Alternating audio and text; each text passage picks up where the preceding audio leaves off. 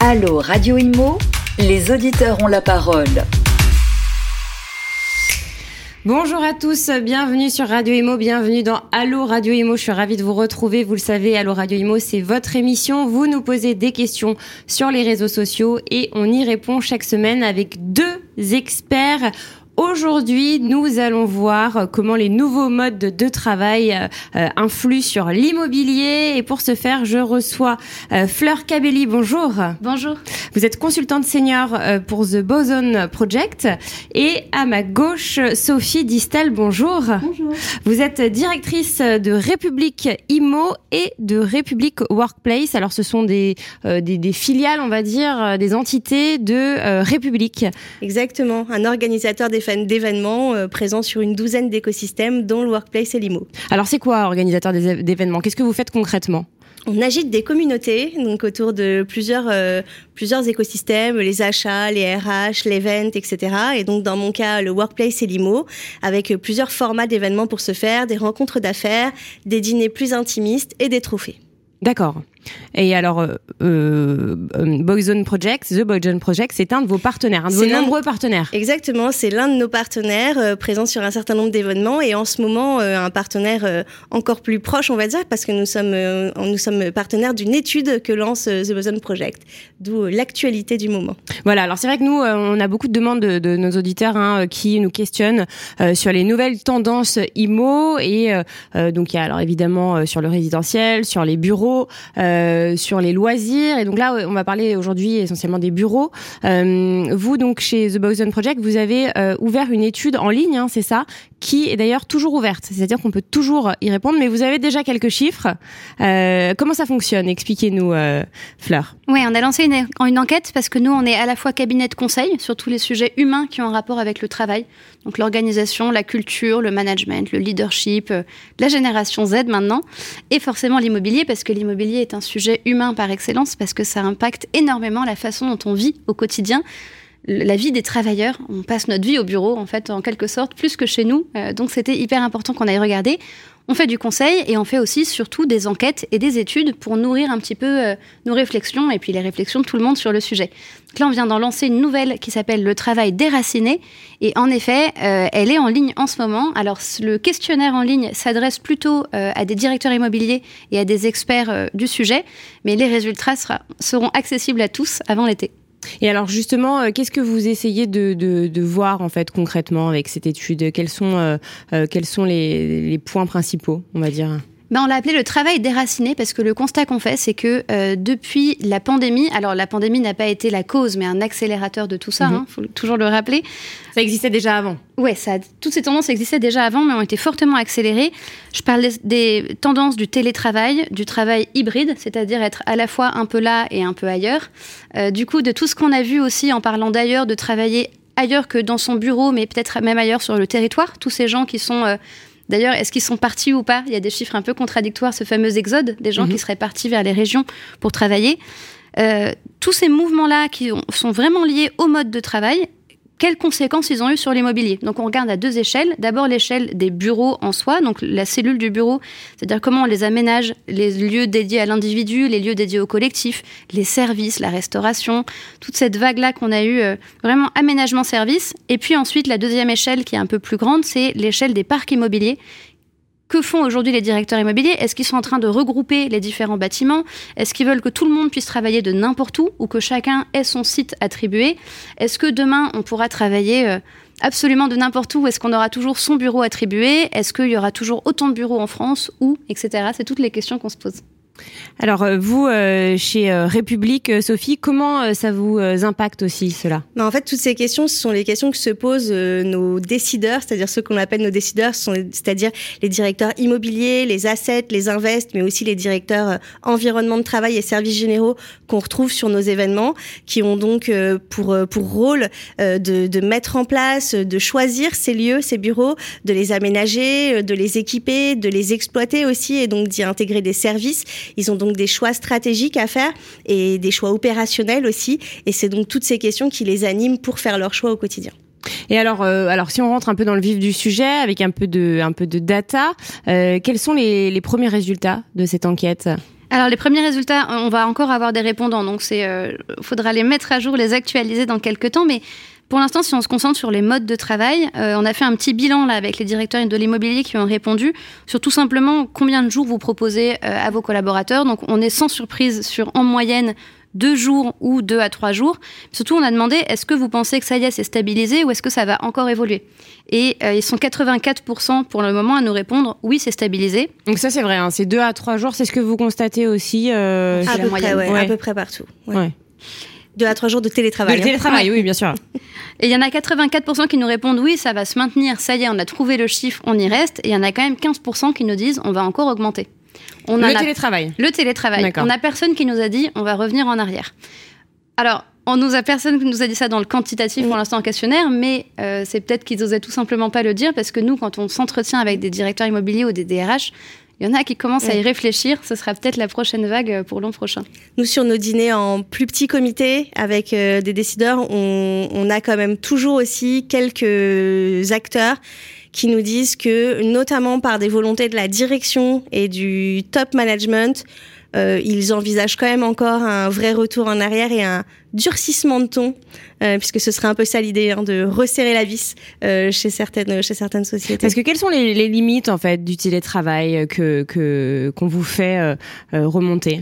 Alors, je dirais qu'il y a des limites officielles, on va dire, euh, factuelles, des limites euh, potentiellement de gestion du collectif. Il y a des tâches aussi. Il y a des tâches. Déjà, le premier truc à rappeler quand même, c'est qu'on peut pas tout faire en télétravail. Euh, le télétravail, c'est un sujet qui n'est abordable que pour une partie de la société quand même.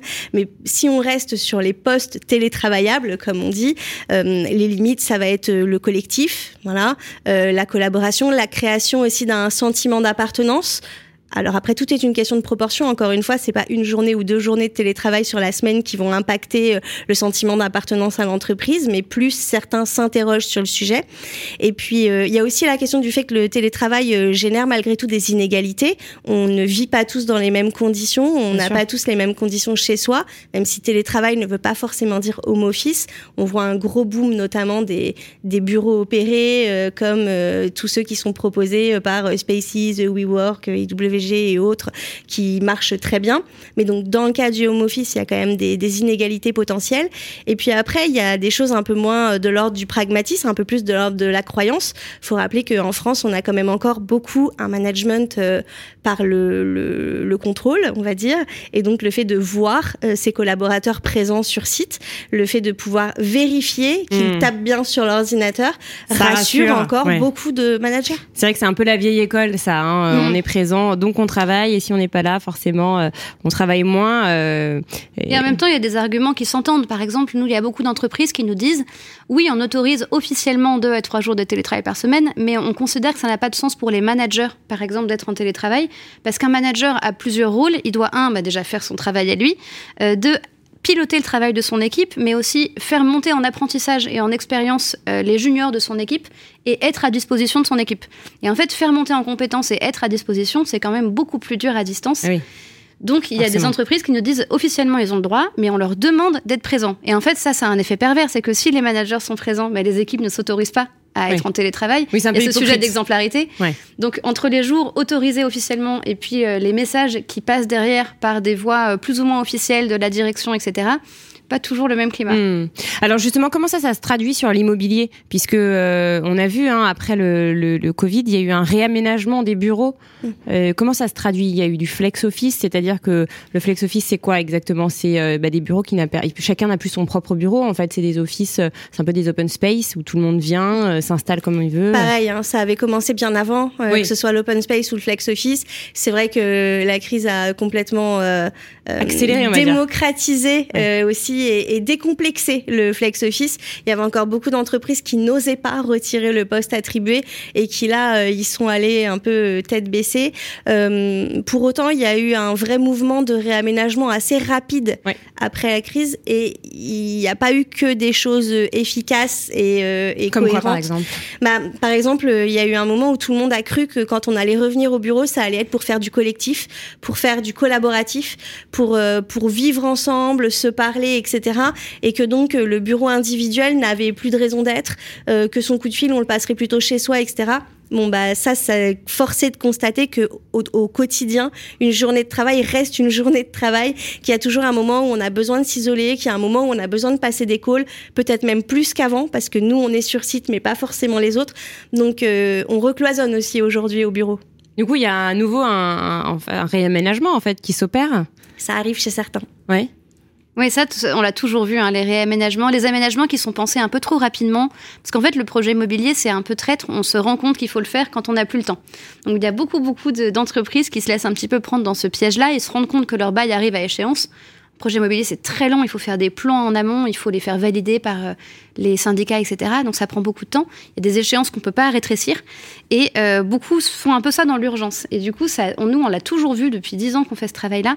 Des entreprises qui font leur bureau, emménagent, se rendent compte que euh, bah, non, en fait, c'est pas forcément adapté. Qu'on avait oublié que maintenant, bah les équipes marketing, elles ont besoin de rangement pour leurs bah produits. que des petites choses comme ça auxquelles on n'avait pas pensé. Et là, avec le flex office, euh, pardon, avec les espaces collectifs, en effet, on a vu une grosse vague de on viendra au bureau que pour le collectif. Les tâches individuelles, les gens les prévoiront les jours où ils seront en télétravail. en fait, on peut pas vraiment organiser sa semaine comme ça, ça fonctionne pas vraiment. Hmm. Pour autant, les espaces collaboratifs prenaient déjà de plus en plus de place depuis euh, plusieurs années et continuent évidemment d'en prendre. Euh, le but aujourd'hui pour les entreprises, c'est de proposer des espaces différents les uns des autres, qui peuvent accueillir différentes tailles d'équipes. Pour euh, certains, pour des brainstorming très courts, d'autres pour des réunions plus longues, etc. Les espaces collectifs continuent donc de prendre de l'ampleur et à juste titre mais il ne faut pas que ça au bureau. Mmh, c'est compliqué hein, quand on est directeur de l'immobilier de faire un projet, parce que quand on fait un gros projet de bureau, généralement on le pense euh, à, un jour J, et puis il sortira seulement 3 à 5 ans plus tard, et il faut qu'il dure encore 20 ans au moins dans le temps, pour, parce qu'on ne va pas changer de bureau tous les 10 ans. Quoi. Alors quels sont les autres résultats marquants de, de votre étude? Euh, et ben justement, sur la stratégie, euh, il y a un point sur lequel j'ai été assez interpellée, c'est que on leur demande de construire ces bureaux qui vont servir pendant 20 ans, et en fait, il y a que 43% des directeurs immobiliers qui nous disent aujourd'hui j'ai un cap clair qui est posé par ma direction générale sur qu'est-ce qu'on voudra proposer euh, à nos collaborateurs comme expérience collaborateur demain et où on va niveau stratégie RH. Donc on voit là un peu le décalage, les entreprises qui ne savent plus trop sur quel pied danser, parce que, un, le rapport de, le rapport de force est inversé entre travailleurs et entreprises. C'est beaucoup plus les travailleurs aujourd'hui qui ont la main sur euh, ce qu'elles exigent des entreprises et ce qu'elles leur demandent, ce qui était moins le cas euh, ces dernières décennies. Hein. Euh, deux, parce que le monde est en pleine incertitude, le monde VUCA, etc. On n'arrête pas de le dire, mais le marché est très incertain, donc les boîtes ont du mal à se projeter. Est-ce qu'on va grandir? Est-ce qu'on va rétrécir? Est-ce qu'on va se digitaliser ou pas? Du coup, on se retrouve avec des directeurs immobiliers qui doivent penser des projets sur 20 ans avec des caps qui sont extrêmement flous. Donc ça, c'est le, la première chose qu'on remarque, c'est qu'ils doivent improviser. C'est intéressant ce que vous dites par rapport au, pouvoir hein, qui est passé un peu des, des, des, des, patrons aux travailleurs, enfin des, des recruteurs aux recrutés, euh, notamment en cette période hein, où le, le recrutement est compliqué. Et c'est vrai que les, les recruteurs euh, essayent plein de nouvelles choses pour attirer les talents. Hein. On en reçoit beaucoup sur euh, sur ce plateau qui nous disent que bah, le télétravail évidemment en fait partie. Euh, c'est ce que vous constatez aussi. Euh... Ouais, tout à fait. Et on voit d'ailleurs un gros rapprochement des services euh, immobiliers et environnement de travail avec les DRH, puisque donc euh, Fleur le rappelait, hein, l'immobilier c'est avant tout au service de l'activité. Euh, le, le, principal c'est ça, le driver c'est ça. On doit donc accompagner l'activité de l'entreprise, correspondre à, enfin coller avec sa croissance, coller avec l'image qu'elle a envie de donner et coller avec les bassins d'emploi qu'elle veut recruter. Donc oui, il faut être une société attractive. Oui, il faut coller avec ses valeurs, mais on voit aussi qu'il va y avoir des choix immobiliers qui vont se faire aussi par rapport à des bassins d'emploi. Euh, c'est des choses qu'on voyait beaucoup moins avant d'entreprises qui nous disent bah, peut-être que en fait euh, je vais pas euh, me mettre à Paris, mais je vais me mettre près de telle ou telle école avec lesquelles je vais créer des partenariats pour essayer vraiment de, de coller avec mes nouvelles attentes en matière de recrutement, puisque le marché s'est tendu sur le sujet. Donc en fait, vous êtes en train de nous dire que la géocalisation des bureaux fait partie en fait de la stratégie, une stratégie de recrutement. Alors la localisation à la base, c'est le point cardinal de tous les directeurs immobilier euh, et tous les investisseurs, etc. Au départ, il y avait voilà, le secteur disait localisation, localisation, localisation. il ne parlait pas de grand chose d'autre que ça. Euh, la nouveauté, c'est plutôt de parler d'usage. La localisation, ça a toujours été central. Pour autant, Euh, pendant très longtemps, il s'agissait d'être à Paris euh, ou rien d'autre. Et là, on voit arriver une, une diversité de solutions euh, un peu nouvelles en matière de localisation parce que justement, les bassins d'emploi, ils sont pas tous à Paris, que les talents à attirer ne sont pas tous là et que c'est pas là qu'ils ont tous envie de vivre. Bien sûr. Et c'est vrai qu'il y a une étude récente hein, qui a été euh, publiée par CBRE euh, sur justement les, les, Français et un des un, des résultats c'est que les Français veulent beaucoup moins de temps dans les transports euh, pour aller euh, pour se rendre sur le lieu de travail. Ça c'est un des, des, points majeurs hein, qui est ressorti de cette étude. Euh, est-ce que est-ce qu'on peut continuer du coup avec les résultats marquants de, de votre étude, Fleur? Euh, oui, mais pour euh, rester sur ce point-là que je trouve vraiment intéressant, la réorganisation du parc immobilier à l'échelle un petit peu nationale, on pourrait même parler de l'échelle internationale, mais bon, on va pas euh, s'étendre là-dessus. Qu'est-ce qui se passe en France sur les parcs immobiliers? Euh, C'est vrai qu'avec la crise, les gens se sont rendus compte, il y a eu tout cet effet, tout cet emballement autour de la ville du quart d'heure, le fameux concept là de Carlos Moreno. On veut avoir tous les services, toutes les aménités à disposition près de chez soi. Ça faisait longtemps que le, la, y a une chaire à l'ESSEC qui s'appelle la chaire d'économie urbaine qui avait théorisé un concept qu'on appelle le salaire urbain. Quand on postule dans une entreprise, on postule pour avoir un salaire officiel, mais on prend aussi en compte, consciemment ou non, le salaire urbain, c'est-à-dire tout ce que le quartier dans lequel mm. l'entreprise est implantée peut nous apporter en plus. Donc un quartier sympa, des services, le côté pratique des transports, etc. Cette, euh, ce concept, il est toujours, il est encore plus d'actualité à l'heure de, du post-pandémie où tout le monde s'est rendu compte qu'en fait, ben oui, les transports, en fait, ça devient insupportable, que euh, avoir un bureau au milieu d'une zone d'activité, ben, c'est de plus en plus compliqué parce que on n'a pas euh, la vie qui va avec, on n'a pas toutes les aménités qu'on a, auxquelles on s'est habitué pendant le confinement, d'avoir ces petits commerces en bas de chez soi, de pouvoir aller euh, récupérer ses enfants à la crèche assez facilement, etc. Donc ça, c'est en effet un grand sujet. Revenir en centre-ville, d'ailleurs, c'est une étude, une tendance qui se vérifie. Hein. En, même en Ile-de-France, le centre de Paris, le QCA, retrouve ces lettres de noblesse euh, qui, parce que c'était de plus en plus cher, donc euh, les gens avaient tendance à plutôt décaler vers les banlieues. Aujourd'hui, tout le monde revient dans le centre de Paris. C'est une tendance qui se voit aussi en termes de bureaux. Vous parlez, en termes de bureaux. Parce que les habitants, on en perd 10 000 chaque année hein, à Paris. Habitants, c'est le contraire, pour l'instant encore. Donc là, il y a un retour donc des, des, des, bureaux au cœur de Paris. Euh, c'est les seuls chiffres aujourd'hui qui sont en positif et en augmentation, que ce soit en termes de loyer, en termes de taux d'occupation, voire même en termes de projets, même si c'est plus compliqué en termes de projets parce qu'il n'y a pas spécialement de place. Mm. Mais et si en plus votre votre immeuble est bien positionné sur un plan euh, RSE, s'il est labellisé, euh, etc., euh, c'est l'immeuble qu'il faut aujourd'hui. Et ça, ça joue aussi pour les collaborateurs. Parce que c'est vrai que, bon, comme on l'a dit, hein, euh, tout, cet exode urbain euh, après le Covid, bah, ces gens, quand ils, ils reviennent au travail, il faut que ce soit proche d'une gare. Et c'est vrai que le centre de Paris, bah, on est à mm. côté de la gare de l'Est, à côté de la gare du Nord, forcément, il y a des TER, des RER, euh, c'est très bien desservi. Ouais, mais après, ça interroge aussi. C'est-à-dire, est-ce qu'on va se retrouver avec, enfin, dans le centre de Paris, on pourra pas mettre tout le monde. Donc, mm. au final, et aujourd'hui, une entreprise qui trouve pas au centre de Paris, elle a tendance à se relancer à relancer un processus de recherche plutôt qu'à aller chercher en première ou en deuxième couronne. Donc euh, au final, avec, avec quel type de marché est-ce qu'on va se retrouver? Est-ce que les gens vont se dire bon bah il y aura pas de place pour tout le monde donc quand même je retourne en première ou en seconde couronne? Ou est-ce qu'à l'inverse on va avoir des choix très différents avec des gens qui vont peut-être prendre des, des bureaux beaucoup plus petit à Paris, mais beaucoup plus de bureaux satellites et, euh, et d'autres, d'autres, des annexes quelque part, euh, y compris en province. Donc en gros, le siège à Paris et puis des, des le annexes. Le siège ou pas euh, d'ailleurs, et puis, et puis peut-être pas de la même taille que ce qui était imaginé au départ. Mmh. Parce que ça, c'est intéressant. Juste les, les, les, bureaux là qui reviennent, les, les personnes, les entreprises qui reviennent au cœur de Paris, elles étaient situées où? Première couronne, deuxième couronne ou même en, province Ouais, principalement. Non, les, les provinciaux euh, restent, plutôt là où hein. ils étaient. Ils, ils, y trouvent bien leur compte généralement, mm. ils y sont bien, ce qui les empêche pas d'avoir une annexe à Paris euh, pour certains d'entre eux, que ce soit dans le cadre de leur bureau, de bureaux qu'ils louent ou de bureaux opérés avec euh, des, des, solutions beaucoup plus flexibles et des engagements beaucoup plus souples. Mm. Mais pour autant, ceux qui étaient en première ou en seconde couronne donc c'est eux qui reviennent. Euh, Et d'ailleurs, il y a pas mal de grands complexes qui avaient été construits euh, en deuxième, troisième couronne qui ne trouvent pas preneur aujourd'hui.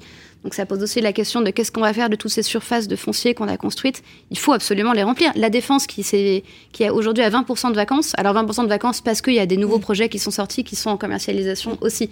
Le chiffre est un peu euh, dramatique, mais bah la réalité est loin de l'être. Il euh, faut réinventer ces quartiers-là et il y a plein de projets qui sont en cours hein, pour redonner envie d'aller à la défense, mutualiser les services entre les tours, arrêter d'être tous dans son silo, dans sa tour d'ivoire, plutôt faire des choses ensemble, se, se reconnecter au quartier. Il y a plein de projets qui se lancent pour euh, refaire vivre ces quartiers-là. Et pour continuer sur euh, le thème que Sophie avait lancé, sur ça c'était pour le centre et la périphérie, mais si on regarde Paris et les régions, on a beaucoup parlé à un moment pendant le confinement de l'exode. Tous les cadres seraient partis se mettre au vert. Alors ça, on a prouvé que c'était faux. Hein. On a prouvé que c'était faux. Euh, c'est pas étonnant. En revanche, il y, a quelque chose qui se passe, c'est que euh, ces dix dernières années, ces 20 dernières années même, les entreprises étaient très concentrées sur le fait de rationaliser leur parc immobilier. C'est-à-dire que souvent, il y avait pas mal d'entreprises qui avaient 5-6 petits bureaux dans une même région parce qu'ils avaient fait des acquisitions, parce que euh, ils avaient mis une petite équipe qui venait d'acheter dans un endroit, etc. Et ils ont passé là 10-20 ans à rationaliser, c'est-à-dire à créer des grands sièges régionaux. Donc maintenant, on a un grand siège à Lyon, un grand siège dans hmm. chaque ville de France. Ça, même niveau gouvernance, c'est hyper intéressant, hein, parce qu'avant, on avait plein de petits chefs un peu partout. Maintenant, on a le grand chef de Lyon, le grand chef de Marseille, le grand chef de Lille et le grand chef de Paris. Donc ça redistribue un petit peu les cartes au niveau de l'entreprise.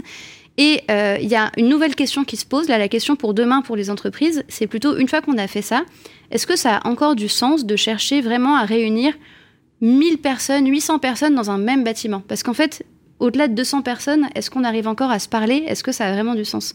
Est-ce que si on empile les gens dans une tour, ils se parlent les uns aux autres? Donc là, il y en a pas mal qui sont dans une nouvelle réflexion, une nouvelle vague de rationalisation du parc immobilier de est-ce qu'on veut vraiment rassembler tout le monde dans ces géants campus comme on l'a vu? Dans ces cas-là, il faut que le campus soit vraiment un substitut de ville pour faire du lien.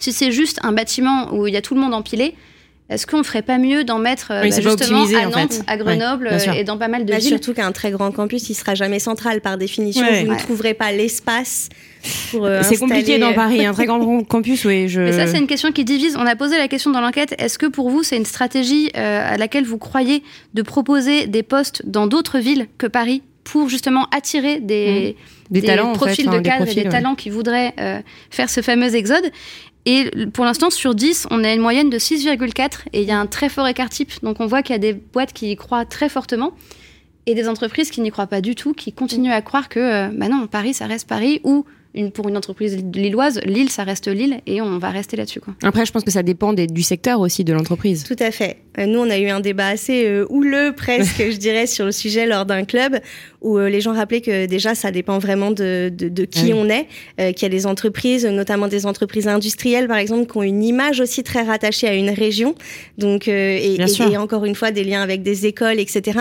Et puis, et puis, il y a carrément des directeurs IMO qui ont eu un discours que j'ai trouvé intéressant de dire est-ce que c'est pas même de notre responsabilité de proposer euh, des bureaux, voire des sièges ailleurs? Euh, Est-ce que en continuant de tous s'agglutiner dans les mêmes 10 euh, mètres carrés à Paris, on ne, on ne joue pas forcément contre la qualité de vie de nos occupants? Tous réclament aujourd'hui de la qualité de vie, euh, du bien-être et de la santé mentale. C'est les attentes premières des salariés aujourd'hui. Est-ce que, en voulant tous s'installer à Paris, euh, centre ou ailleurs, on n'est pas en train de jouer contre nos salariés de demain? Hmm. Et les critères qui font beaucoup sur la localisation euh, Paris aux régions, c'est euh, sur cette capacité à se mettre en réseau ou le, nécessité à rassembler tout le monde. Nous, on a vu que c'était beaucoup des critères culturels. Par exemple, est-ce qu'on est plutôt une boîte française, de culture française ou anglo-saxonne? Les anglo-saxons ont beaucoup plus de facilité culturellement que nous à travailler en réseau et à se diviser un petit peu partout. Est-ce qu'on est une boîte internationale ou pas? Parce que quand on est une entreprise internationale, de toute façon, on travaille toute la journée avec des gens qui sont dans d'autres pays. Donc, être dans le même bureau que les gens avec qui on travaille, finalement, peu importe, ça, a euh, moins de sens que euh, quand tout le monde travaille ensemble dans le même pays. Et euh, le troisième critère, c'est évidemment l'activité. Et là, on rentre dans d'autres considérations. Les entreprises, on n'a pas encore parlé, et c'est toujours une grande erreur, les entreprises qui ne peuvent pas proposer de télétravail à tous leurs salariés. Les boîtes de retail, les industriels qui ont une majorité de leurs salariés qui ne peuvent pas bah, télétravailler. Qu'est-ce qu'on fait avec eux? Mm. Est-ce qu'on peut continuer à proposer toujours plus d'avantages aux cadres qui ont du télétravail? Est-ce qu'il faut compenser pour le reste Et est-ce qu'on peut pas essayer de rapprocher un peu les deux? Un truc qui me paraît hyper intéressant, c'est ces directeurs immobiliers qui nous disent Moi, je rêve que tous mes cadres aillent travailler au moins une journée par semaine en magasin ou euh, en usine, avec dans un petit bureau, mais qu'au moins ils soient au contact des gens qui font euh, finalement la valeur de l'entreprise. On va être sur le terrain avec euh, avec les gens qui sont sur le terrain. Euh, un petit mot peut-être sur l'intérieur donc de ces bureaux avec les différentes zones. On a beaucoup parlé des demandes des collaborateurs, les zones, les bulles de concentration, de plus en plus de services. Hein, vous en avez parlé en début d'émission. là, est-ce que vous avez un peu un peu de, de, de, de stats là-dessus? Ah, Sur les bureaux, oui. Alors il y a pas mal d'études qui sont sorties, mais nous du coup on a des chiffres tout frais. Euh, on a 42% des entreprises qui ont réaménagé leur bureau depuis 2020 et qui ont terminé, et 40% euh, qui sont encore en cours. Donc en fait, ça fait 80% des boîtes qui, depuis 2020, ont refait leur aménagement. C'est euh, énorme. Alors ça peut être soit de fond en comble, soit simplement réaménager les plateaux.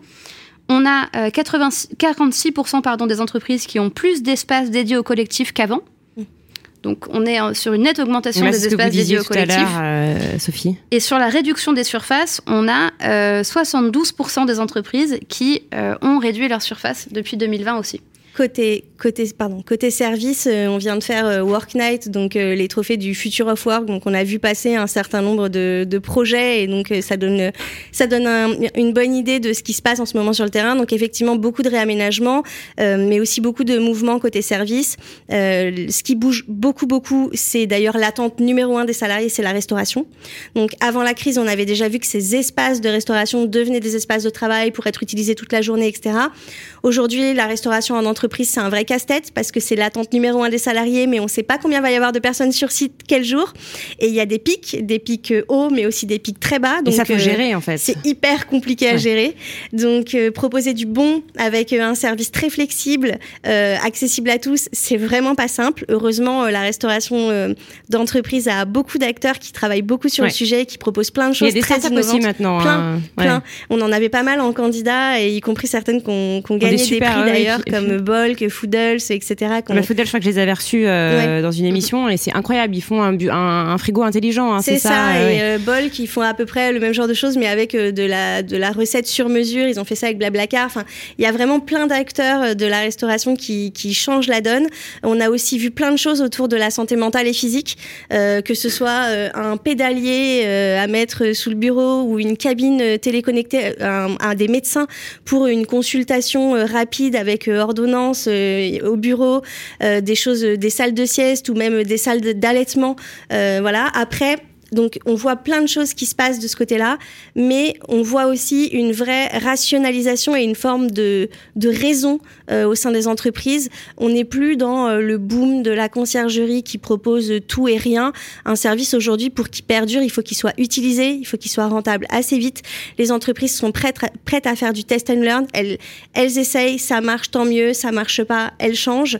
Euh, le but n'est pas d'avoir une débauche servicielle sur site, il est de se servir du quartier et de proposer les services pertinents et adéquats au bon moment à ses collaborateurs. Hmm. Fleur, euh, peut-être un, dernier, euh, un dernier point de votre enquête avant, avant de, clôturer euh, l'émission? Volontiers, ouais, moi il y a un sujet qui m'a interpellée et ça fait un petit moment qu'on pose des questions autour de nous là-dessus, qu'on a du mal à avoir beaucoup de réponses on pose souvent la question de l'animation des collectifs. Parce que c'est pas tout de mettre des gens dans un bureau et de leur proposer plein de services. On s'est dit, hein, après le Covid, pour faire revenir les gens au bureau, il faut leur proposer du mieux que chez eux. Donc on va les gâter, on va, en faire des, des, enfants pourris gâtés, on va leur mettre tous les services qu'ils pourront avoir, des poufs de toutes les couleurs dans les bureaux, des canapés, etc. Ça va être super. Ça n'a pas suffi. En fait, les gens reviennent au bureau, le principal levier d'engagement, c'est l'autre. Donc il faut passer du temps avec l'autre. Donc il faut que le collectif soit animé. Donc c'est l'humain au final, c'est le cœur de tout. Et il suffit pas de mettre les humains les uns à côté des autres pour que ça marche. Il faut faire des choses. Et mm. c'est là que aujourd'hui euh, les entreprises sont en retard. Sur tous les autres sujets, elles ont pris de l'avance. Sur les services, elles sont hyper à l'heure. Sur euh, les économies d'énergie, c'est la nouvelle lubie des directeurs immobiliers. Ils sont obligés. Heureusement. heureusement. Euh, ils y sont à fond. Sur l'animation, il n'y a pas encore tellement de réponses. Les questions qu'on a posées, c'est déjà, est-ce que pour vous c'est une priorité? Donc on est à 7,4 sur 10. Oui, c'est une priorité absolue pour nous. Et en revanche, qui est responsable de ça dans les entreprises?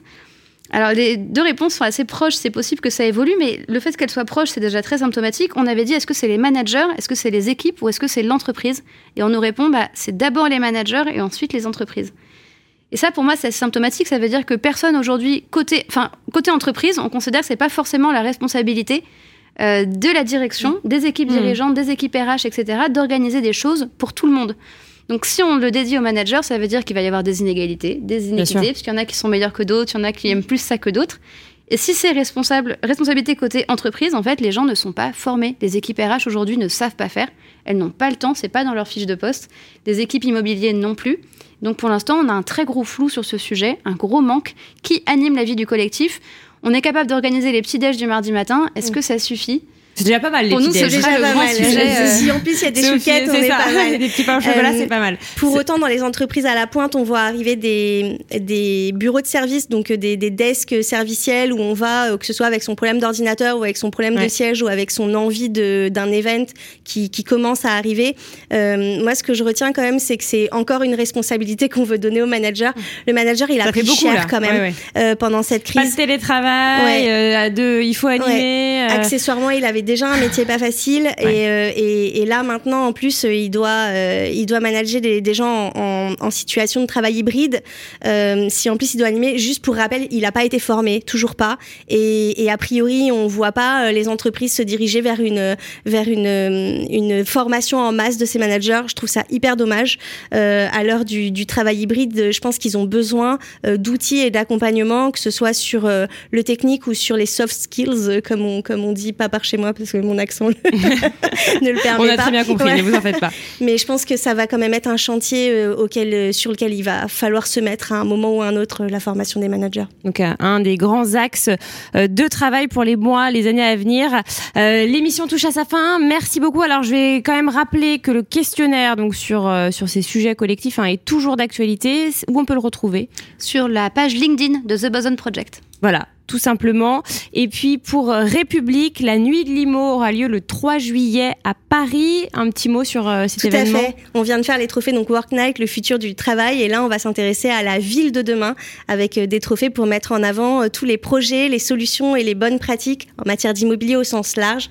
Parce qu'on l'a dit, ce qu'attendent les gens, c'est avant tout de la mixité et une ville bien faite. Donc on attend vos candidatures. Et donc ça c'est où C'est le 3 juillet à Paris. Là pour l'instant on est vraiment dans la dans la la collecte de candidatures et ensuite euh, la cérémonie aura lieu le 3 juillet. Et où on peut, je veux dire, se renseigner à partir des Alors, infos sur la page de République euh, Workplace ou de République IMO, plutôt d'ailleurs, pardon, euh, il y a tout ce qui tout ce qu'il faut pour candidater, que ce soit avec des projets de bureau, de commerce, tertiaire ou, ou de retail. Eh bien voilà. Merci infiniment à toutes les deux. Nous, on se retrouve dès la semaine prochaine pour un prochain numéro de Allo Radio IMO. À très vite.